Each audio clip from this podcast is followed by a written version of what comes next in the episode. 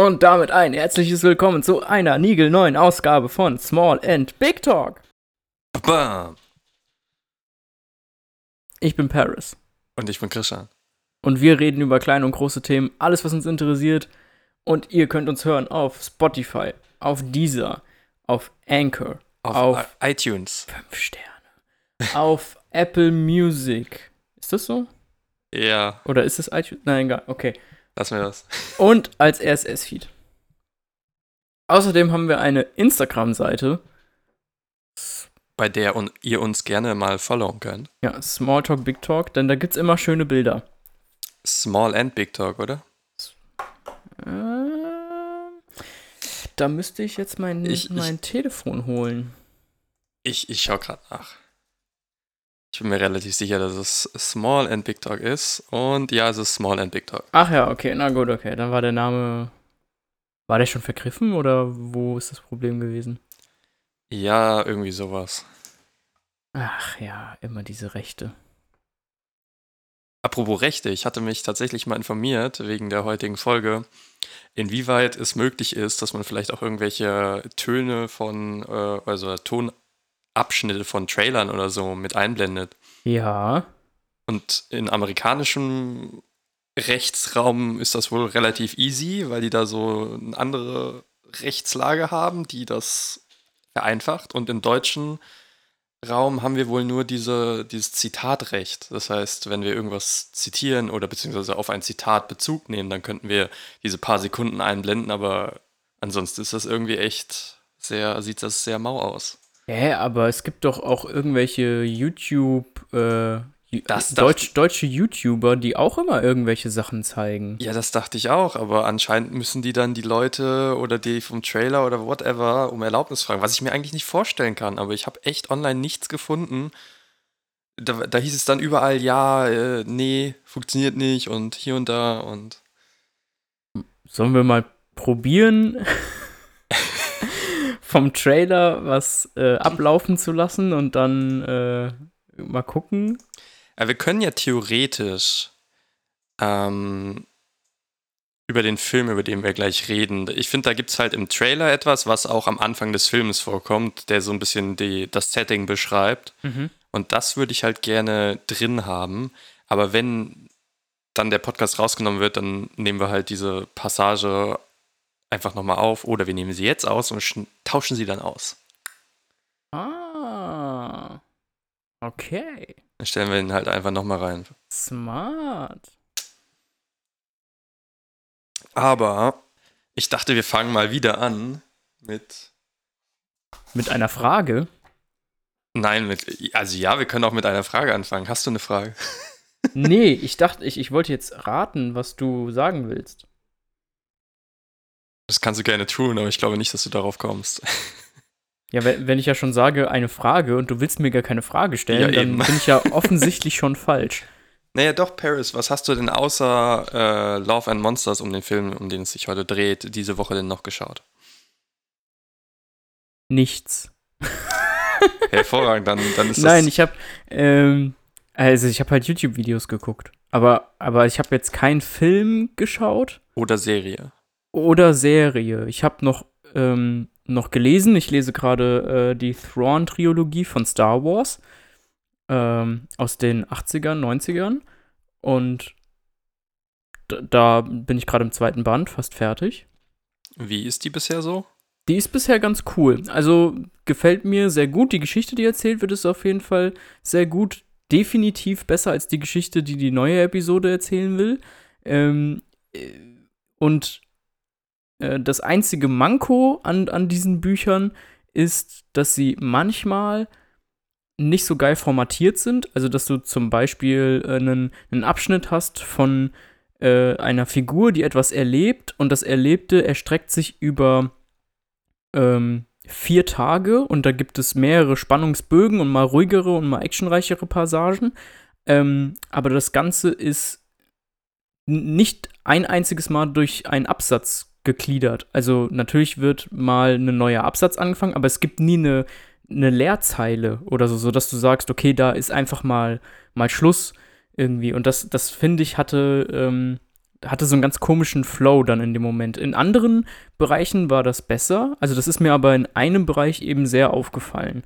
Also waren das quasi dann irgendwie zwölf Seiten, aber nur Text, nichts irgendwie großartig mit Absätzen formatiert. G genau, also, also natürlich halt diese Satzumschläge schon, aber halt mal eine freie Zeile, eine komplette. Sodass du sagst, ah, okay, diese Situation, in die sie sich gerade befindet, die Person ist jetzt zu Ende, jetzt kommt die nächste.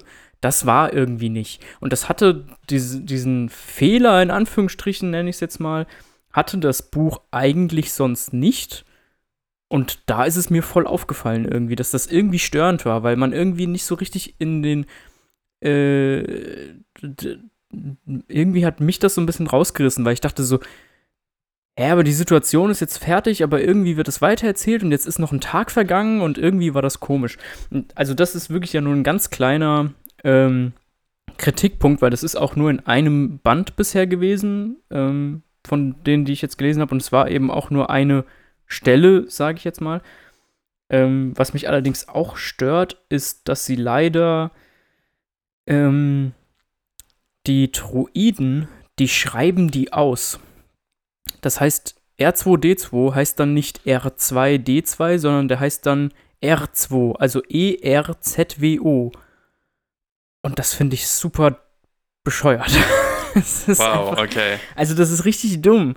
Irgendwie. Das, das check ich auch nicht ähm, warum das gemacht wird.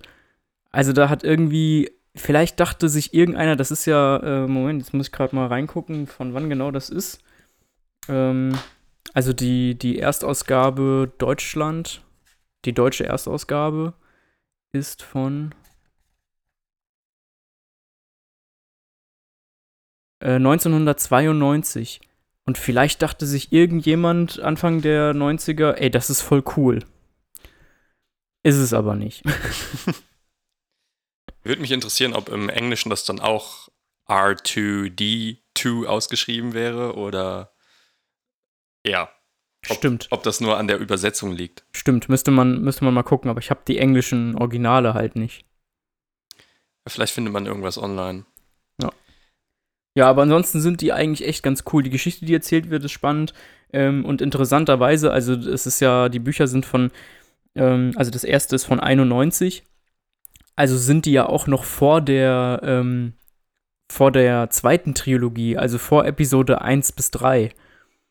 Und äh, was ganz lustig ist, ist nämlich, dass ähm, damals hat ja George Lucas gesagt, dass wenn jetzt jemand ein Star Wars Buch schreibt, dann gehört das zum Kanon. Also das, was in dem Buch stimmt, steht, stimmt. Und laut diesem Buch äh, hätte dann äh, Darth Vader äh, ich darf ja darüber reden, oder? Ich meine, es ist ein ja, Buch ja, aus klar. den 90ern und ich meine, Episode 3 hat auch jeder gesehen, der das, das nicht interessiert. Also in Episode 3 in dem Film, da bekommt ja Anakin Skywalker von Obi-Wan ja äh, die beiden Arme abgehackt. Und laut diesem Buch ähm, ist aber der Verlust seiner rechten Hand, weil ja äh, Darth Vader hat ja auch eine Roboterhand, so wie dann Luke Skywalker später auch. Und laut diesem Buch ist das ähm, eine Bestrafung dafür, weil er vom Imperator gefoltert wurde, äh, wurde im Folge dessen, dass äh, er versagt hat und der erste Todesstern vernichtet wurde. Ah, okay. Also ja. es, es, würde in dem Buch quasi sagen, sie, er hat gar nicht beide Arme verloren, sondern er kriegt dann die Hand abgeschlagen. Genau. Im Nachhinein. Okay. Ja. Huh. Tja. Tja. Aber Film, also Inkonsistenten zwischen Film und Buch gibt es ja immer mal. Immer, ja. Immer. Zum Beispiel Herr der Ringe, wenn sie nach, was ist, Osgiliath gehen. Das gab es im Buch auch nicht. Diese äh, Szene, wo. Fro Frodo und äh, Sam. Genau. Ah ja, okay. Ja, wo sie dann quasi in der Stadt da sind und der, der Reiter da, äh, der, der aber, Nazgul da ist. Aber sie werden trotzdem gefangen genommen von dem Bruder von Boromir, oder? Äh, ja, aber sie kommen nicht in, also diese Szene mit dem Nazgul und Frodo gibt es eigentlich nicht. Ah, okay. Naja. Naja. Ähm, ich habe diese Woche, beziehungsweise gestern, äh, The Dawn Wall geschaut. Eine sehr interessante Doku über äh, zwei Leute, die die schwerste Kletterroute der Welt geklettert sind. Hm. In, ich glaube, 2017 war das. Und okay. das ist eben auch von Netflix produziert worden. Und dieses, wenn man sich das anguckt, ist einfach unglaublich, dass sie da in so, so kleine Fels, ja, es ist noch nicht mal irgendwie, wo, wo groß ein Finger reinpasst. Also sie, sie hängen dann wirklich an so, ja, an, an so kleinen, wie so Kieselsteinen quasi, von Okay. der Größe her. Ähm, ist schon sehr eindrucksvoll. Wem das interessiert, kann gerne mal reinschauen. Gibt's- Und äh, wo befindet sich diese äh, Kletterroute? Es heißt auch The Dawn Wall, also beziehungsweise L, warte mal, der, der, die Wand, an der sie hochgeklettert sind, heißt The Dawn Wall, weil eben da die Sonne dann morgens als erstes drauf geht und der Berg heißt, glaube ich, El Capitano. Ah, okay. Und ich bin leider gerade unsicher, wo es sich befindet.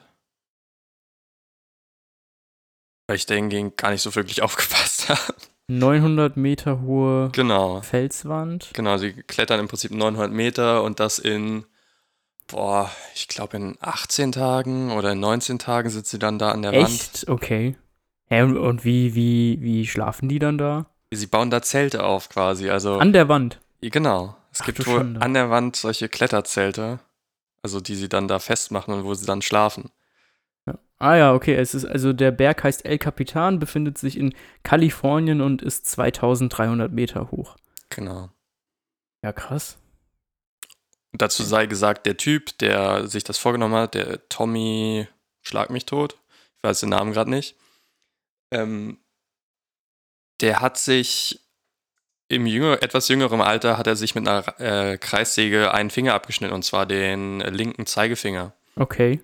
Und beim Klettern, also es wurde schon eigentlich ab dem Zeitpunkt wurde ihm gesagt, hier, äh, du musst dir irgendein anderes Hobby suchen. Mhm. Aber er hat es dann trotzdem die schwerste Route ohne diesen Finger geschafft, was und wenn man dann den zuschaut, zum Teil müssen die halt wirklich von einem Absatz zum nächsten dann springen. Okay. Das ist schon echt krank. Aber egal.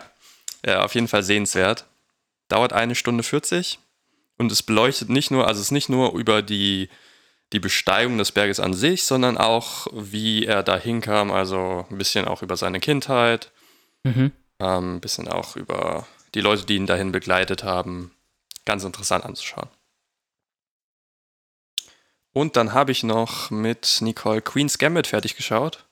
Ja, das äh, die Schachserie. Genau, die Schachserie auch sehr empfehlenswert. Mhm. Ähm, darüber will ich aber gar nicht so viel sagen. Und ich habe Lupin, äh, tatsächlich die, die fünf Folgen oder wie viel es waren, oder vier geschaut ähm, und kann bestätigen, sie ist auf jeden Fall sehenswert. Alles klar. Ey, dann hast du ja doch diese Woche einiges äh, gesehen. Ja, ja, nachdem die Impfung am Mittwoch mich etwas flachgelegt hat, habe ich das genutzt, um Lupin durchzuschauen. Ah, okay. ja, zu The Dawn Wall, äh, da, da hat es nämlich bei mir irgendwie geklingelt.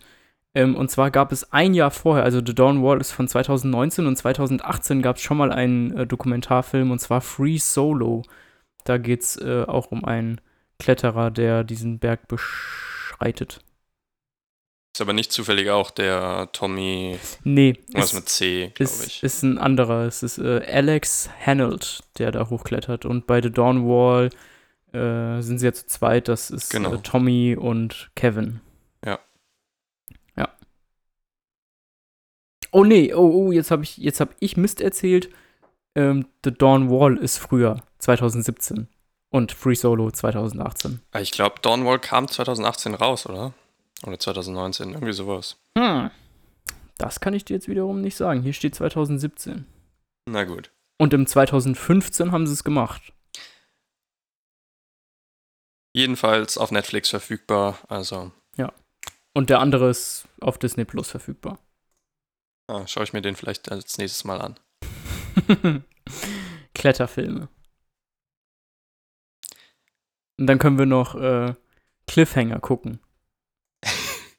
Ja, es ist so lustig, weil zwischendurch sieht man da auch die Nachrichten, die, es ist so, im Prinzip fängt es ja an am Tag 1, sie sind da ganz alleine, fangen an zu klettern und irgendwann kommen dann immer mehr Leute pro Tag dazu und Ja. irgendwann stehen da unten irgendwie zehn Fernsehteams, was weiß ich was und es wird überall berichtet und, und dann sagen sie in den Nachrichten auch sowas wie Cliffhanger und so und Ja. dann denkst du, ja, okay.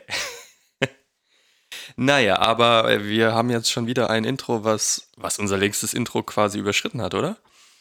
Äh, ach, was heißt Intro? Es ist halt das dumme Gequatsche, bevor es losgeht. Ich würde sagen, wir, wir spielen die Intro-Musik mal ab. Alles klar, Intro-Musik ab. Ja, und damit starten wir in äh, unser heutiges Thema. Wir machen heute einen Smalltalk über einen Film, den wir beide gesehen haben. Du hast mir diesen Film letzte Woche empfohlen. Und ich habe ihn mir dann angeschaut. Und jetzt wollen wir darüber ausführlich reden. Wir reden über Love and Monsters. Auf Netflix verfügbar seit äh, Mitte April. Also wir sind, wir sind mal wieder top aktuell.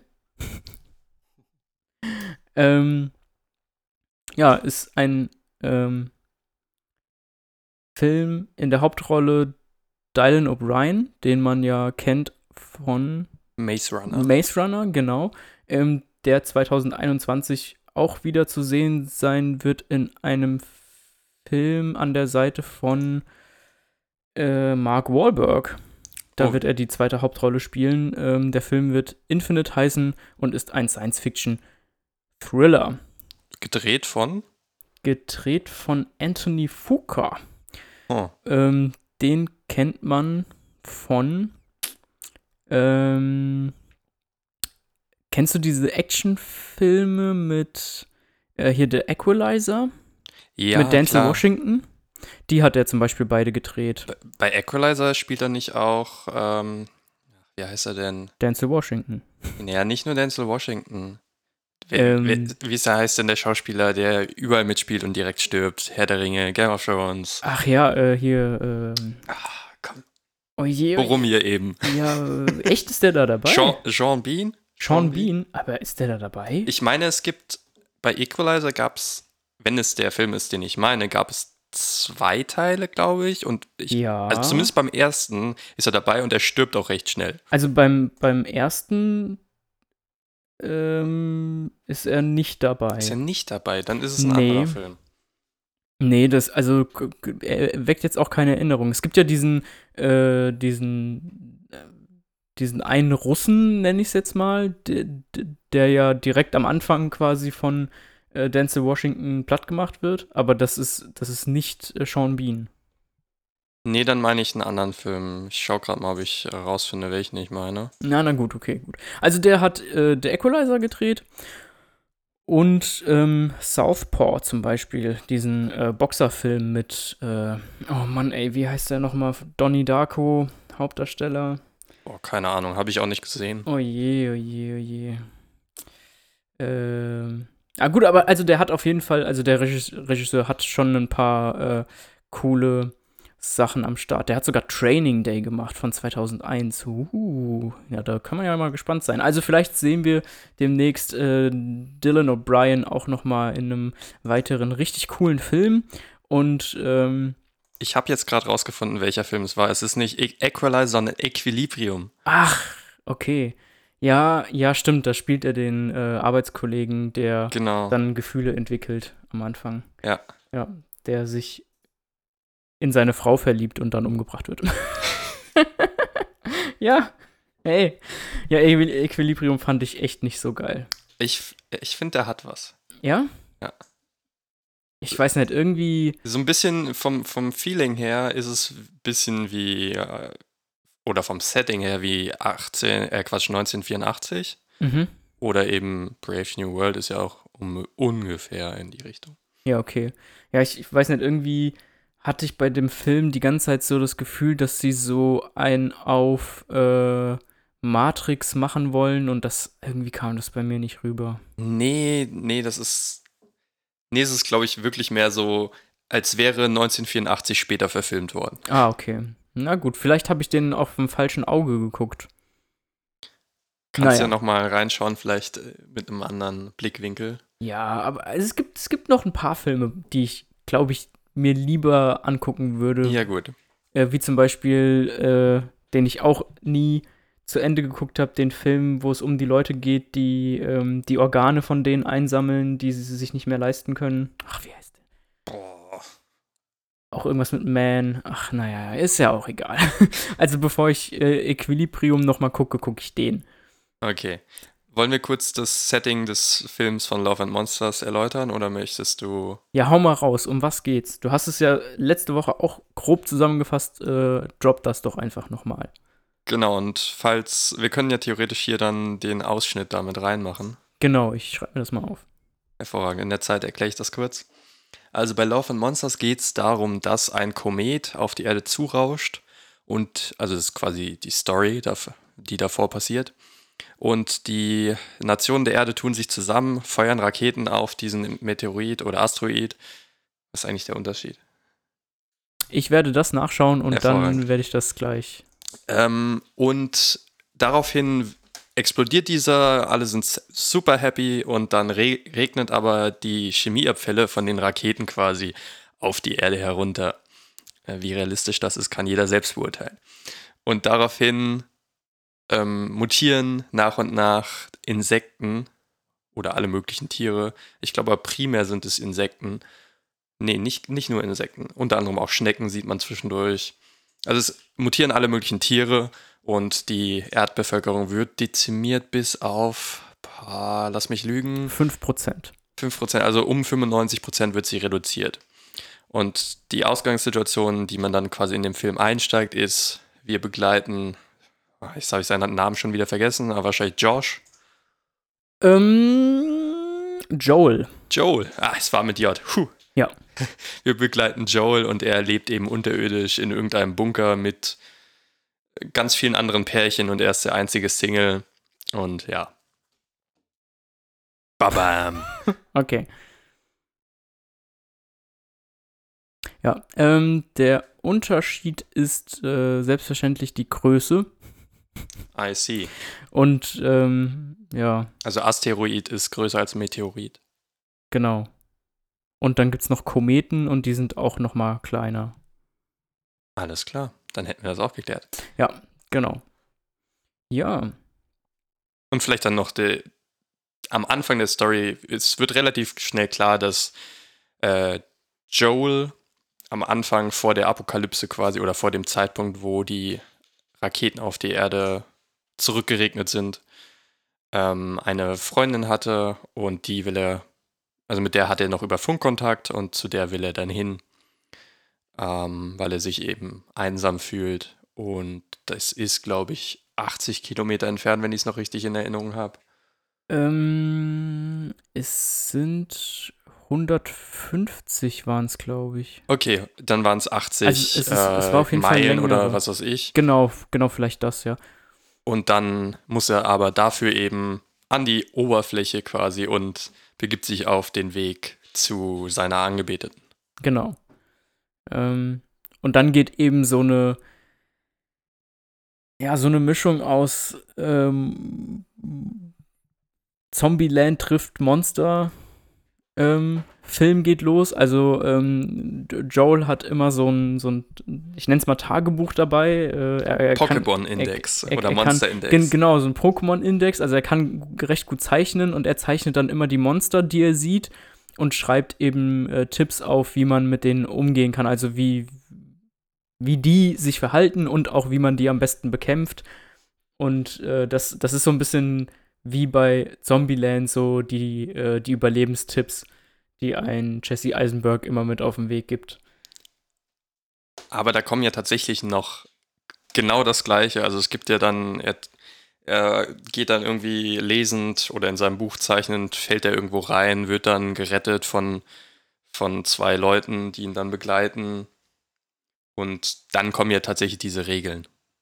Ja. Also diese, genau. diese Leute bringen tatsächlich die Regeln drin, wie äh, entweder was was entweder schlafen oder essen. Genau, ja. Es gibt nie beides. Ja. ja. Und, und äh, äh, offenbar entscheiden sie sich immer für Essen. das habe ich mich auch gefragt, warum man dann nicht. Aber gut, äh, Essen, man braucht ja Energie, aber ne, ja, man ja. muss irgendwie auch ausbalancen. Ja.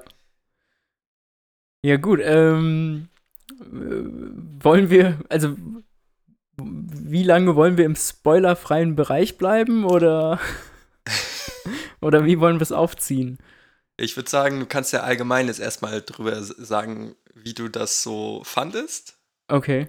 Und alles, was nicht spoilerfrei ist, raushauen und dann können wir irgendwann um, drüber gehen, wenn wir Okay. nichts mehr haben. Also, ähm, der Auftakt von dem Film hat mir sehr gut gefallen. So diese, ähm, das ist so, so, man sieht das quasi wie so Krickeleien, die Joel in, so in seinem Buch macht, sieht man quasi so, wird so diese Vorgeschichte von den Meteoriten und von den Monstern äh, Asteroiden. quasi erzählt. Asteroiden, genau, sorry. Ähm, das ist irgendwie schon mal relativ, das hat so eine Lockerheit, also obwohl es irgendwie um das Ende der Menschheit geht, hat das so eine lockere Art irgendwie, das hat mich dann schon mal gecatcht. Und dann äh, geht es ja direkt in den Bunker und ähm, wenn man dann auch das erste Monster sieht, dann, also ich war schon gecatcht, einfach dadurch, dass auch die Monster, also gerade das erste Monster sieht auch richtig gut aus. Ähm, also vom, vom Production Value, nenne ich es jetzt mal, ähm, hat mir das sehr gut gefallen und ich war dann auch äh, richtig drin. Ähm, wahrscheinlich liegt das so ein bisschen daran, dass der, ähm, also der Regisseur von dem Film, der hat bisher nur einen anderen Film gemacht, also Langzeitfilm. Also der ist eher so ein bisschen unbekannt. Aber der Produzent von dem Film, das ist Sean Levy und der hat nämlich unter anderem äh, Arrival mitproduziert.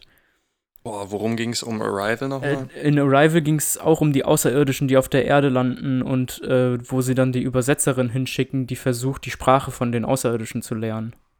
Klingelt bei mir gerade gar nichts. Äh, von wann ist denn der Film ungefähr? Äh, der ist von 2016 und ähm, äh, die, diese Linguistin, die sie dahin schicken, wird gespielt von Amy Adams und äh, ihr Partner wird gespielt von Jeremy Renner. Ich bin mir nicht sicher, ob ich den gesehen habe, aber ich glaube, ich kann mich dunkel dran erinnern, der, der lief im Kino, oder? Ja, ja, genau, der lief im Kino, ja. Ja. Das sind so, das, das ist so eine, wie so eine, ähm, so eine halbe Schale ist quasi das außerirdische Raumschiff, was auf der Erde landet. Und die Außerirdischen sind hinter einer, so einer Scheibe und haben immer nur so, so lange Tentakel. Mhm. Wenn, wenn da jetzt nichts bei dir klingelt, dann gucken wir den mal, der ist richtig gut. Ja, können wir gerne machen.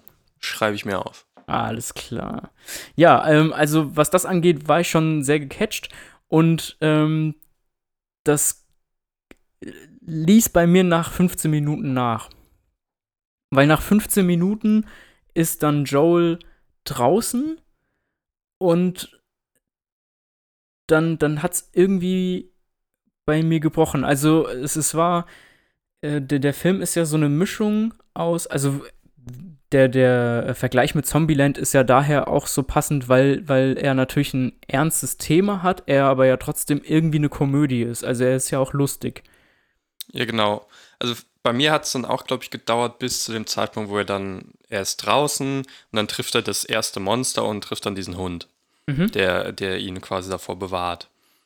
Und kurz danach ist erstmal, fand ich, gefühlt hat der, der Film sich in die Länge gestreckt. Okay. Ja, es also wurde dann mit dem Zeitpunkt, wo sie dann, wo er dann auf die anderen beiden getroffen wurde es dann wieder interessanter, aber irgendwie hat es da ein bisschen an, an Fahrt verloren. Ah, okay, gut. Bei mir, bei mir ist es ein bisschen anders. Ich, ich fand, dass bis er den, also mit ein, eingeschlossen, bis er den Hund trifft, äh, noch relativ interessant. Also so eine gute Abwechslung aus amüsant und also lustig und, und spannend, weil er eben diese Reise antritt und so. Und auch äh, diese Beziehung zu den anderen äh, im Bunker auch irgendwie noch so halb anleuchtet irgendwie und das auch irgendwie immer mit so einem Schmunzeln war irgendwie. Und dann trifft er diesen äh, Hund und ist die ganze Zeit mit dem Hund am Labern. naja. äh, und das, das fand ich soweit äh, alles noch ganz gut. Und bei mir hat es dann aufgehört, als er dann in dieses Loch fällt und, und diese beiden anderen Menschen trifft, die beiden anderen Überlebenden. Und da wurde es für mich, wurde der Film eher äh, uninteressanter, weil, weil ich irgendwie, ich konnte mit den beiden Figuren überhaupt nicht warm werden. Ähm, mit, mit diesem älteren Mann und eben dieser, dieser achtjährigen, äh, das achtjährige Mädchen. Wenn man das wieder mit Zombieland vergleicht, ist das ja quasi, der, der Ältere ist, äh, ach, er mit dem Cowboy-Hut. Wie heißt er denn in Zombieland? Ja, ja, ähm, hier Ha- Harris. Ja, du weißt, wen ich meine. Ja, ja, ja, ja. Harris. Die Kleine ist halt. Woody Harrelson. Ja, und die Kleine ist halt mehr oder weniger, kann man so sehen, als äh, die beiden Mädels. Ja, genau, ja. Also muss, muss man sich halt fragen, ne? ist, ist sie dann jetzt eher äh, diese Emma Stone oder halt eben ihre kleine Schwester? Ja, oder so eine Mischung. Äh, oder halt eben eine Mischung. Und ich, ah, ich weiß nicht, irgendwie, die, die haben mich, die haben mich echt nicht gecatcht. Ich fand die, die, die kleine, die, äh, also jetzt wieder bei Love and Monsters, nicht bei Zombieland, äh, die kleine, Moment mal, ich will mal gucken, wie, wie sie heißt, damit ich nicht die ganze Zeit nur die kleine sage, das ist ja auch irgendwie doof. Äh, Minnow heißt sie im Film. Ähm, die fand ich, die fand ich echt anstrengend irgendwie. Die war so, die war so neunmal klug und ich meine, sie ist, sie ist acht Jahre alt und in Zombieland hast du noch, dass äh, Emma Stone eben die kleine Schwester hat und die kleine, die halt auch, keine Ahnung, irgendwie so zehn oder vielleicht zwölf, aber vielleicht ist sie auch acht, keine Ahnung, äh, die äh, Little Rock, wie sie genannt wird. Ähm, die, die ist aber halt auch noch ein Kind. Die ist noch ein richtiges Kind und Emma Stone versucht, die zu beschützen. Und bei Love and Monsters hast du Minnow und die ist total abgebrüht, die ist, die ist total tough und äh, ähm, hast du den Film auf Deutsch oder auf Englisch geguckt? Ich habe ihn auf Englisch angefangen und dachte mir dann, ja, ich wechsle auf Deutsch, weil so viel Wert kriege ich da über die über den Originalton auch nicht raus. Ah, äh, okay, also ich habe ihn auf Deutsch angefangen und dann, als dann äh, äh, er auf diese anderen beiden Leute trifft, äh, fand ich die Synchronsprecherin von der Minnow, fand ich so ja. nervig. Und dann ja. habe ich, dann ich auf Englisch umgestellt und habe dann festgestellt, dass es das nicht besser gemacht hat. Ja, genau. Und dann habe ich ihn auch irgendwann wieder auf Deutsch gestellt, weil ich dachte, naja, also so verstehe ich halt wenigstens alles. Aber also das irgendwie, also das hatte quasi mit der Synchronisation nichts zu tun. Ich fand das, ich fand die einfach irgendwie, weiß nicht, wenn, wenn, wenn die jetzt, wenn die jetzt 18 gewesen wäre und halt ein toughes Mädel wäre, dann hätte ich gesagt, ja, okay, aber das ist ein kleines Mädchen und die ist einfach absolut krass. Und irgendwie, also ich, ich habe das Gefühl, an, diese, an, der, an der Stelle hätte der Film noch ein bisschen Potenzial gehabt, weil irgendwie auch das, die Chemie zwischen ähm, äh, Clyde, heißt er Clyde oder, oder äh, ja, genau, zwischen Clyde, also dem, dem Alten, den er trifft, und äh, Joel ist eine ganz andere als die in, in Zombieland. Also ich, ich muss das halt immer vergleichen, weil der Film irgendwie doch so ähnlich ist. Mhm. Und äh, und ich finde, der schafft das halt nicht. Und dann muss man ja sagen, dann ist aber den Vergleich zu machen ja doch wieder ein bisschen unfair, weil ähm, ohne das jetzt, ohne da jetzt viel zu spoilern, aber die, die trennen sich ja wieder voneinander. Also die, die gehen dann an getrennte Wege. Und äh, dementsprechend bleiben die auch nicht den ganzen Film über zusammen. Aber die Zeit, die sie zusammen sind, ähm, das sind vielleicht in dem Film, weiß ich nicht, 20, 25 Minuten oder so. Und ähm, aber da, da kommt irgendwie die Chemie nicht so nicht so rüber. Ja, ich weiß nicht. Also bei, bei Zombieland ist es ja größtenteils so, dass äh, Jesse Eisenberg da seine eigenen Regeln aufgestellt hat. Ja. Und er erweitert die dann zum Teil im Laufe des ersten Teils oder auch zweiten Teils mit den Erfahrungen, die er kriegt, durch die Erfahrungen, die er eben mit der Gruppe da erle erlebt. Ja. Und in Love and Monsters ist es ja so, er hat quasi keine Regeln, er trifft diese Leute, er übernimmt diese Regeln komplett. Stimmt. Ähm, ja, und das, das ist nicht wirklich Eigenleistung bei der Erstellung der Regeln dabei. Ja. Ja, es, ich meine, vielleicht ist es aber auch wegen dem Alter der Kleinen. Äh, der Film nimmt sich selbst, glaube ich, auch nicht so wirklich ernst. Also, wenn du dir auch die, die Waffe von ihr anguckst, sie hat so einen, so einen äh, pinken Sportbogen, der perfekt an ihre Größe angepasst ist, muss ich erstmal an Fortnite denken. okay. Hab kein Fortnite gespielt, aber. ja, es ist auch nicht zwangsweise, dass da genau dieser Bogen drin vorkommt, aber es war einfach so. Du, du hattest so auf eher, eher so eine so eine Comic. Äh, ja, genau. So ein Comic-Gedanken auf. Ja, okay, ich verstehe, was du meinst. Ja, gut. Aber hat dich denn der Film unterhalten? Abgesehen davon, also ich meine, es hat sich ja dann für dich äh, irgendwie gezogen und. Ja. Also ich, ich muss sagen, ähm, die ersten 15 Minuten ja, und dann hat er mich verloren. Ich habe es auch nicht wiedergefunden. Hm. Also ähm, hat er mich unterhalten. Er sieht sehr gut aus. Das, äh, das Monster-Design ist cool. Die Monster sehen teilweise richtig, richtig geil aus. Manchmal sieht man auch, es ist äh, eine Computeranimation, die dann nicht crappy oder so aussieht, aber wo man dann sieht, okay, es ist eine Computeranimation. In manchen crappy. Referenz auf das eine Monster. Vielleicht. Äh, nee, Zufall. Ähm, aber ma manche andere sehen ja schon sehr haptisch aus auch und, und äh, teilweise sehr, äh, sehr, sehr gut. Ähm, der Film ist auch, er hat auch diese, äh, so ein bisschen so das Farbenfrohe, sag ich mal. Also es ist kein düsterer Film. Ähm, also er, er, sieht schon gut aus, er ist schon ganz gut bebildert. Und auch die, diese verlassene Welt, ähm, diese hinterbliebene Welt von den Menschen, von den Monstern eben überrannt und die Natur kämpft sich so zurück ähm, äh, nach oben quasi. Das nimmt man dieser, dieser ganzen Umgebung auch schon ab. Also es sieht schon alles auch sehr gut aus. Man sieht immer überall irgendwelche äh, verlassenen Sachen von den Menschen, die irgendwie wieder überwuchert sind und so. Und das sieht schon cool aus. Ähm, also wirklich da, dahingehend ja, aber von der Geschichte her hat er mich dann halt einfach nicht mehr, nicht mehr gecatcht. Und, und nicht nur nicht gecatcht, sondern dann fing es halt auch irgendwann an, dass ich es äh, irgendwann auch richtig dumm alles fand. So. Aber da, da, darauf kommen wir gerne im, im Spoiler-Part nochmal zu sprechen. Ähm, es gab nochmal eine Szene, die ich richtig schön fand, die ich auch nicht spoilern will. Auch wenn wir über Spoiler, weiß nicht, gut, okay, im Spoiler-Part dann vielleicht.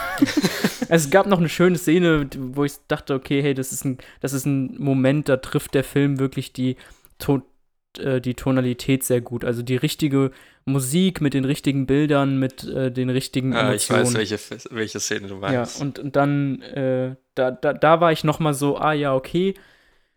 Wobei ich da auch wieder sagen muss, äh, hätte das in den Film gemusst? nicht unbedingt. Also von der Story her gibt's nicht so viel. Na, aber egal. Okay, gut. So, sag du noch mal was. Bevor wir spoilern. Bevor wir spoilern. Also, wenn die Leute sich den Film anschauen wollen, dann erwartet keine zu krasse Story, erwartet nicht, dass sie nicht vorhersehbar ist. Erwartet einfach, dass ihr visuell entertained werdet. Aber ja, und das im Setting wie Zombieland, aber eben nicht auf der gleichen, gleichen Qualität vom, von Schauspieler und, und Chemie. Chemie, ja. Okay, ähm, gut, dann ganz kurz abschließend, bevor wir in den Spoiler-Part gehen, äh, wie würdest du den Film bewerten? Mm. Also wenn man mit den richtigen Erwartungen reingeht dann fand ich den eigentlich ganz unterhaltsam. Und dann war es, auch wenn er dann zwischendurch ein paar Hänger hatte, und gleich kommen wir auf die, auf die Story zu sprechen, äh, würde ich ihm eine 6 geben von 10. Okay. Oder vielleicht auch 6,5. Okay, also auf IMDB hat er 7 von 10. Da sind wir doch gut dabei, also zumindest meine Bewertung. Ja. Ähm. Was ist denn dein, dein Rating, was du dem geben würdest? Ich würde ihm zweieinhalb von fünf geben. Boah, also eine 5 von 10. Genau, weil, weil der Film wirklich bei mir komplett in der Mitte liegt, weil ich jetzt, nachdem ich den geguckt habe, nicht gesagt habe, oh Mann, ist das jetzt blöd, dass ich diese Zeit jetzt verschwendet habe oder so? Oder hätt, äh, in Anführungsstrichen hätte ich den mal besser nicht geguckt und aber auch nicht, hey, okay, der hat mir irgendwas gegeben, sondern der, der, der Film ist mir einfach, also abgesehen davon, dass wir jetzt darüber reden, aber abgesehen davon ist der Film mir relativ egal. Der ist einfach genau in der Mitte ja. Alles klar, dann würde ich sagen, wir lassen kurz Zeit für die Leute auszuschalten, die Bock haben auszuschalten und den Film ohne Spoiler sehen wollen. Ja, äh, für diejenigen, ähm, die den Film, äh, die den Film noch sehen wollen und von uns nicht gespoilert werden wollen, von denen verabschieden wir uns jetzt einfach an dieser Stelle. äh, schon mal. Und ihr könnt gerne nächste Woche wieder reinhören. Und äh, dann hauen wir für euch jetzt gerade auch noch mal die Musik raus und danach geht's dann weiter in den Spoiler-Part.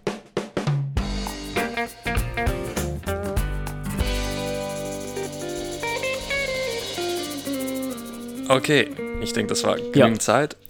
Dann, dann hau mal raus, was auch immer du raushauen willst. Okay, gut. Also ich, ich, ich habe mir, hab mir keine Notizen gemacht, deswegen versuche ich äh, mal irgendwo anzufangen. Äh, was eine Sache ist, äh, die, die ähm, also der Film versucht mir, also beziehungsweise dem Zuschauer, erst erstmal finde ich, also die grundlegende Idee des Films ist ja an sich eine ganz nette, aber es geht darum, dass die Chemikalien von Raketen, die wir ins Weltall geschossen haben, die zurück auf die Erde fallen, alle Insekten und äh, Kleintiere zu riesigen, wirklich überdimensionierten Monstern machen. Also wir haben da, wir haben da die, die mannshoch sind, wir haben da die, die hoch sind wie, also halt größer als Menschen und dann haben wir aber, man, man sieht's äh, am Anfang vom Film, dann hat man noch die, die wirklich mehrere, also die, die wirklich durch, durch Gebäudelandschaften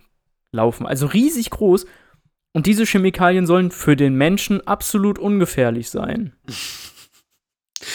Also, okay. Also erstmal das, äh, ja, von der Logik her braucht man gar nicht erst anzufangen. Ja.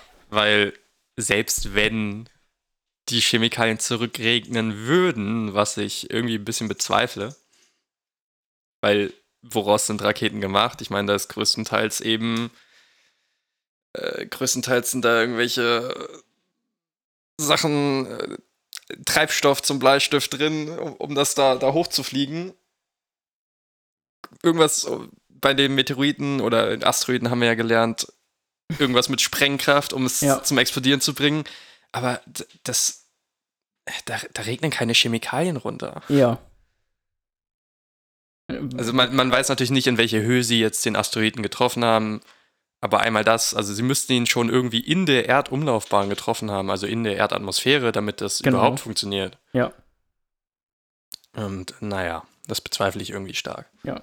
Äh, dann, dann, was, was mich auch ähm, am, am Anfang fand ich es noch irgendwie äh, cool. Ich fand am Ende dann war es zu krass. Ähm, der Hund ist viel zu intelligent.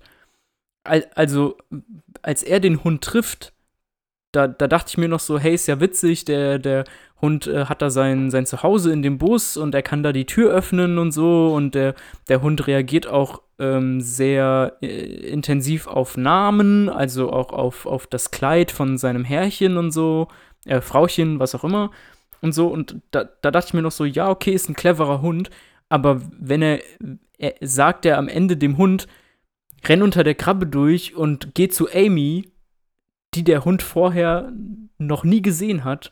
Und er soll sie holen und dann rennt der Hund dahin und zu der richtigen Person und äh, versucht sie da wieder aufzuwecken. Das ist so, also das ist quasi ein Mensch. so.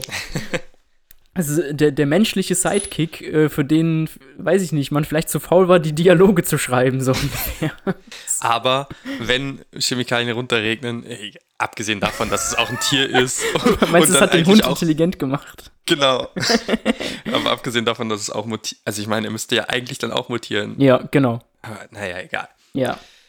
Ja, aber davon, wenn wir schon gerade sind, ich möchte auch nochmal auf die Story eingehen. Die grundlegende Story ist ja eigentlich, also abgesehen von dem, dem Setting, will er zu seiner ehemaligen Freundin gehen. Genau, oder wie er ja denkt, seinen, seine Freundin. Genau. Ja. Also er will da hingehen und das ist das Ganze, das ist das Ganze, was, was den Film am Laufen hält oder wor worum es geht.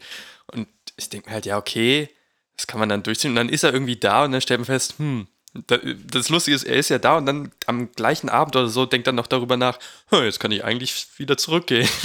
Ja. so, weil, weil sie hat wohl irgendwie vor ein paar Jahren jemand anderen verloren und ist noch ein bisschen sad darüber und, und kann sich nicht auf was Neues einlassen. Genau, also, also eigentlich äh, denkt er die ganze Zeit, sie sind zusammen und äh, sie hatte aber zwischenzeitlich schon wieder einen anderen Freund, den sie dann aber verloren hat. Also sie war mit jemandem zusammen offenbar und der dann gestorben ist. Ja, und ich. So, so habe ich es verstanden. Ja, ja genau. Ja. Habe ich auch.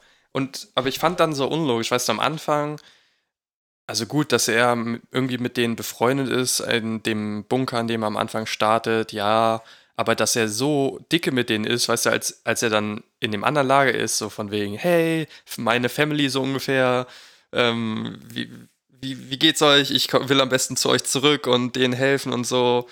Ich weiß nicht, das habe ich ihm irgendwie nicht abgenommen, weil das war am Anfang so, jo, der Typ, der gar nichts kann, also so wurde das von den anderen irgendwie rübergebracht, weil er ja, er durfte nicht rausgehen, er war quasi nur für, für die Küche zuständig, also für Ja, das Essen. Funkgeräte reparieren und zum Kochen. Genau, für mehr war er quasi nicht gut. Ja. Und ja, deswegen war das so, hm, okay.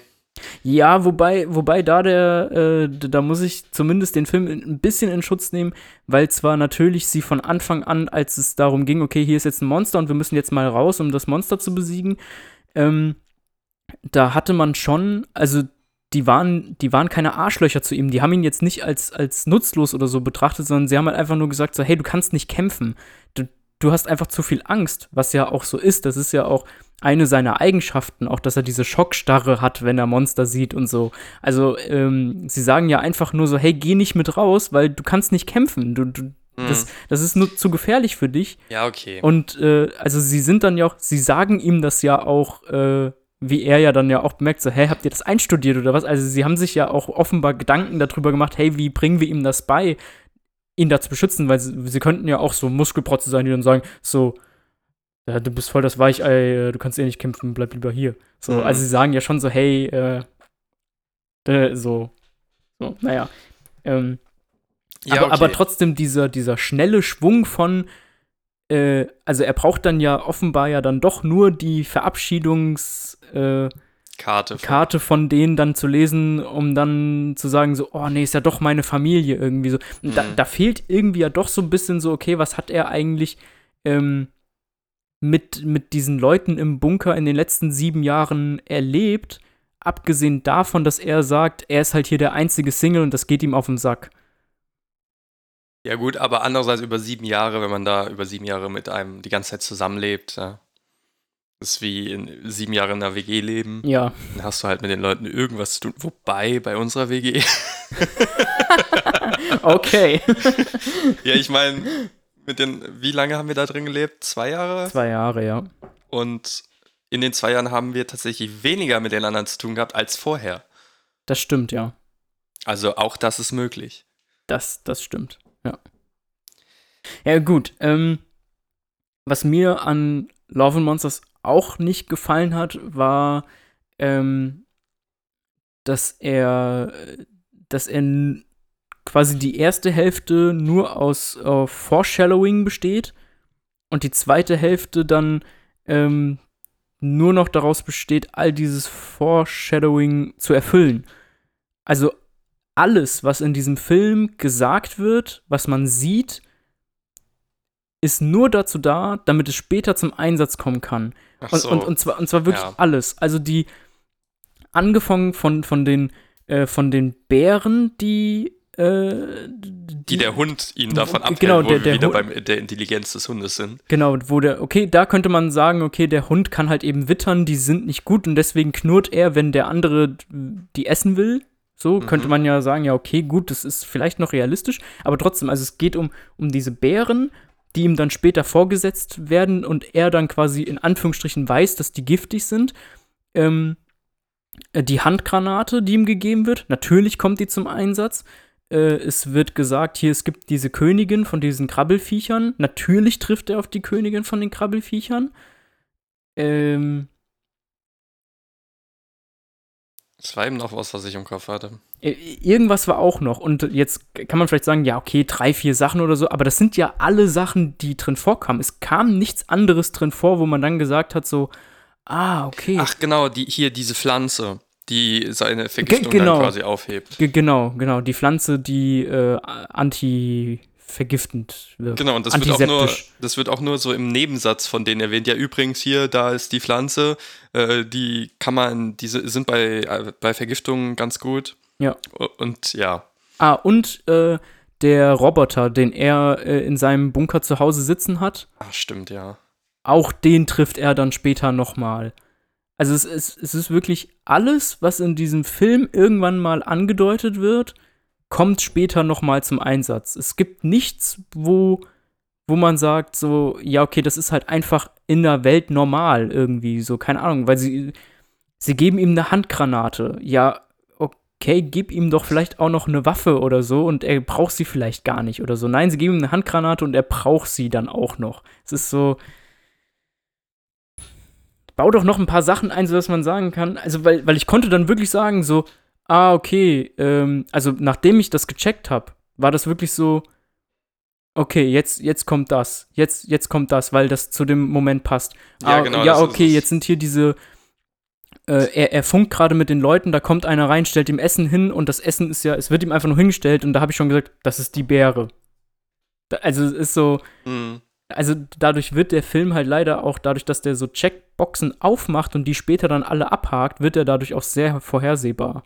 Das ist genau das, was ich meine. Du brauchst bei dem Film nicht zu erwarten, dass du nicht weißt, was als nächstes passiert. Ja. Es war genauso. Ach, und das mit den Augen fällt mir gerade auch noch rein. bei den. Ach, genau, ja, stimmt. Das- Am Ende mit, mit, den, mit der Krabbe. Ja. Genau. Was auch so, so, es ist so bescheuert. Die, die, ob die Krabbe gut oder böse ist, ist ja vollkommen egal. Aber die Krabbe ist ja am Ende sogar gut und frisst dann ja trotzdem die drei Leute, ne? Die, die, also Bösen. vielleicht um das nochmal zu erklären. Er kommt zu so, dem ja. Lager von, von, von Amy und am nächsten Tag oder am nächsten, in der nächsten paar Stunden kommen dann irgendwelche, oder nee, da, Ja, die sind schon da. genau, die sind schon da. Also es sind irgendwie drei Männer angekommen von Zwei, zwei Frauen und eine, äh, Genau. zwei Männer, eine Frau. zwei Männer und eine Frau und die wollen irgendwie die, die Kolonisation, äh, die, die Kolonie da retten und sagen, hey, wir gehen auf See, weil die mit dem Schiff gekommen sind und die, die Kolonie eben am Meer liegt. Und äh, ja, irgendwie, ich weiß nicht, der, der Captain, der war mir am Anfang schon so total unsympathisch. Weil er so sympathisch ist. Ja, so übersympathisch Er ist, halt. er ist der netteste Mensch aller Zeiten. Naja, und dann ist eben die Story, dass äh, die Crew, die da angekommen ist, verteilt eben diese Beeren, von denen wir eben gesprochen haben, an die Bewohner. Somit werden die ohnmächtig, dann fesseln sie die Leute und äh, dann wollen sie eben die Kolonie ausrauben. Und was ich auch noch nicht so ganz verstanden habe, weil sie haben dann ihr Schiff äh, hat keinen Tank mehr oder so ähnlich. Mhm. Und deswegen haben sie eine Riesenkrabbe an das Schiff gebunden, damit diese Krabbe es vorwärts bewegt. Ja. Allerdings haben sie wohl mit dieser Krabbe in so eine Art Abmachung, hey, du bewegst uns vorwärts und dafür liefern wir dir halt regelmäßig Essen und was in dem Fall dann die Bewohner der Kolonie sein sollen. Mhm. Gleichzeitig haben sie aber auch diese Krabbe irgendwie mit, mit einer Leine befestigt, wo dann Elektroschocks ausgeführt werden können, wo ich mich auch frage, im Wasser Elektroschocks? Ganz schön dumm. Ja, einmal das und warum muss die Krabbe jetzt unbedingt die Bewohner essen? Es gibt doch mit Sicherheit im Wasser auch irgendwelche Viecher, die sie essen kann. Ja. Naja, und jedenfalls wird dann diese Krabbe auf, auf äh, die Bewohner gehetzt. Äh, Joel kommt irgendwie frei und dann kommt eben das Ganze mit dem Kämpfen und dann nimmt die Krabbe am Ende ihn hoch und er schaut ihr in die Augen. Da hätten wir das wieder mit den Augen. Genau. Er Und- erkennt quasi, dass die Krabbe nicht böse ist, sondern gut und äh, Quasi nur von den Elektroschocks mehr oder weniger gequält wird und dann genau, und dann, dann, äh, er hat ja so eine Waffe und mit der befreit er dann die Krabbe von den, von den Elektroschocks. Und das ist so, die Krabbe weiß nicht, dass der Typ darüber nachdenkt, ob sie jetzt gut oder böse ist. Und die Krabbe hat vorher ganz normal, ohne Zögern, immer gekämpft und ihn auch immer angegriffen, schnell angegriffen, mit dem Maul nach vorne. Ah, Und dann hat, dann hat sie ihn in der Hand und dann haben die 30 Sekunden lang Zeit, sich tief in die Augen zu schauen, sich daran zu erinnern, ah, es liegt an den Augen. Und dass Ja, er okay. dann zielen kann und diese Kette kaputt schießen kann, das ist so, Alter, die, die Scheißkrabbe hätte ihn schon längst gefressen. Schon, schon längst. Ja, also ich würde nicht sagen, dass sie die ganze Zeit schon von Anfang an auf ihn losgegangen ist, weil also sie ist ja extern motiviert worden durch diese Elektroschocks. Ja, Okay, aber das ist ja quasi, also wenn die Krabbe kommt, dann hat er ja noch diesen Speer und genau, dann ist und das den erste rammt er ihr auch irgendwie in, ins nicht, Maul. Es ist, sie springt mit dem Maul nach vorne auf ihn zu. Das ist der erste Angriff. Wenn er da diesen Speer nicht gehabt hätte, hätte sie ihn direkt am Anfang innerhalb von zwei Sekunden gefressen. Nee, aber sie wird, glaube ich, quasi aus dem See gerufen, indem der, der Captain diese, Ja, er drückt halt einmal da drauf. genau, und damit Aber- kommt quasi ein Elektroschock irgendwie da. Aber das war ja später auch immer noch der Fall. Also der Befehl stand ja immer noch. ja, aber vielleicht, ja, okay. Aber vielleicht, ich meine, es ist mit Logik halt nicht wirklich, hat es nicht viel gemeinsam, aber vielleicht hat, ist die Krabbe ja auch intelligent geworden und hat gesehen, hey, ich, ich, ich, ich verliere jetzt entweder mein Leben oder der Typ rettet mich hier los, weil er hat eine Waffe in der Hand und er kann mich theoretisch killen. Ja, ja. Aber gut, who knows? Dann muss sie halt auch echt intelligent sein, ne? Ja, naja, und jedenfalls geht die Krabbe dann zurück, nachdem das Elektroding da los ist und frisst eben den Captain mit Schiff sozusagen. Genau. Ähm, au- auch noch so ein Ding ist, der Film will mir außerdem weismachen, ähm, dass ähm, bösartige, mutierte Insekten, die ein unausgebildeter Ängstling mit zwei Schüssen aus seiner Armbrust besiegt. Und das ist echt ein Riesenvieh, was ihn da angreift. Ein richtiges Monster, was übrigens sehr gut aussieht. Muss man dem Film ja lassen. Ähm, dass er das mit seiner Armbrust besiegt, ein einzelner Mann. Aber das Militär hat einfach gegen diese Insekten nichts ausrichten können. Ja, wobei man ja sagen muss, ich meine, er, er begegnet Insekten immer oder oftmals einzeln. Ja. Da, und er, er begegnet ja auch nicht allen, glaube ich, oder? Ja, natürlich, aber irgendwie, irgendwie fehlt mir noch mal so die, die militärische Offensive. Aber das frage ich mich eh bei allen. Das frage ich, das habe ich mich auch bei. Ich bin Bei ja Zombieland bei, auch, Bei, bin ja, ja. bei. Nee, bei Zombieland habe ich mich das nicht gefragt tatsächlich, sondern bei The Walking Dead. Ja, okay. Bei The Walking Dead, da bin ich ja auch irgendwann bei Staffel 7 oder so ausgestiegen. Keine Ahnung, es gibt jetzt mittlerweile 12 oder 24 Staffeln, keine Ahnung, ist mir egal. Äh, nee, aber da habe ich mich auch immer gefragt, hä, wo, warum treffen sie nicht einfach endlich mal auf die eine Militärbasis, die, die eigentlich noch existieren muss und von der aus irgendwelche Operationen gestartet werden, weil du mir doch nicht erzählen kannst, dass einfach komplett Amerika oder die gesamte Welt dass nicht ein einziges fähiges, äh, ein einziger fähiger Militärapparat existiert, der so einen Angriff irgendwie überlebt und wenn es nur Zufall ist. Nee, es sind Teenager. Ja, Hm. ja, ja. ja. Abgesehen davon, das fand ich auch eher strange, dass in seiner Kolonie am Anfang waren ja alle so, weiß nicht, Mitte 30 vielleicht. Außer er dann war eben vielleicht ein bisschen jünger. Ja, also sie sind grob in seinem Alter ein bisschen älter. Ja, genau. Ja. Und in der anderen Kolonie mit seiner Freundin, ich glaube, da war die, seine Freundin war die jüngste, irgendwie auch so ein bisschen die Anführerin und ansonsten Ja. waren da nur alte Säcke. Genau, ansonsten waren alle Rentner. Frag ich mich auch, wie haben die das da überlebt? Aber gut. Ja, vor allem, weil die keinen Bunker haben. Die haben ja nur so ein Höhlensystem. Genau, die sind im Prinzip direkt am Strand. Ja. Wo ich mir auch denke, wenn da aus die Krabbe schon ist mit dem Schiff, da können doch auch andere Sachen so. Ja, ja gut, also sie sagen ja auch, wir, wir wollen hier weg, weil hier ist es nicht sicher, aber irgendwie, ja, naja. Na gut, genug. Äh, Also deswegen, also der Film hatte leider dann doch zu viele für mich Aufreger, dass ich das halt auch irgendwie nicht so richtig, ich, ich würde gerne, das kann, kann man natürlich jetzt unmöglich wissen, aber ich würde gerne wissen, ob, wenn ich nicht gewusst hätte, dass wir einen Podcast darüber machen und ich den so angefangen hätte, ob ich den gegebenenfalls ausgemacht hätte. Was wiederum bedeuten würde, ähm, also Filme, die ich nicht zu Ende gucke, weil sie mir nicht gefallen, die bewerte ich immer nur mit einem halben Stern. wow. Also richtig schlecht, weil sie halt eben, ja, weiß nicht. Hm. Aber, aber ich kann den, den Film ja schlecht mit einem halben Stern bewerten, weil dafür sieht er halt einfach auch zu gut aus. Er ist zu gut gemacht und die Schauspieler sind halt, machen das, was sie machen, ja auch grundsätzlich richtig, abgesehen von meiner Meinung nach, dass es kein, äh, keine Chemie gibt zwischen den, zwischen dieser Dreiergruppe. Ja gut, vielleicht genug gerantet. Wir können noch mal kurz auf Sorry. alles gut. äh, kurz auf die eine Szene, die du, glaube ich, meintest mit, dem, mit der Musik.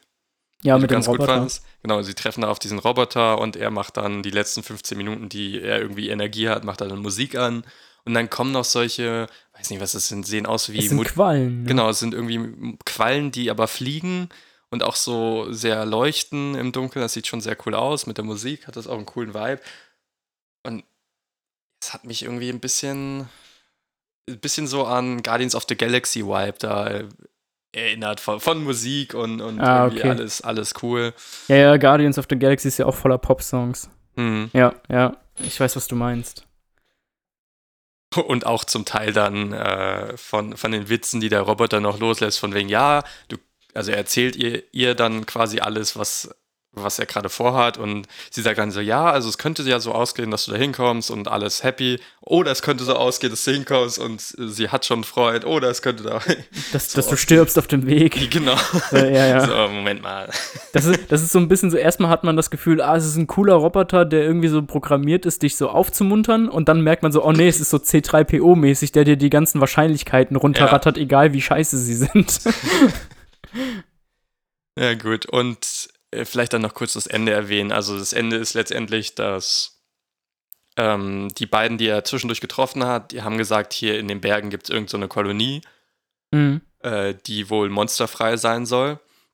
Und er beschließt dann zurückzugehen zu seinem Bunker äh, und mit den Leuten aufzubrechen, zu dieser Kolonie zu gehen. Er sagt dann quasi seiner Freundin, was auch irgendwie, äh, egal, mit, mit ihrer Kolonie da auch hinzugehen, wo ich mir denke, okay, die haben auch keine, Besch kein, keine Leute, die sie beschützen oder so.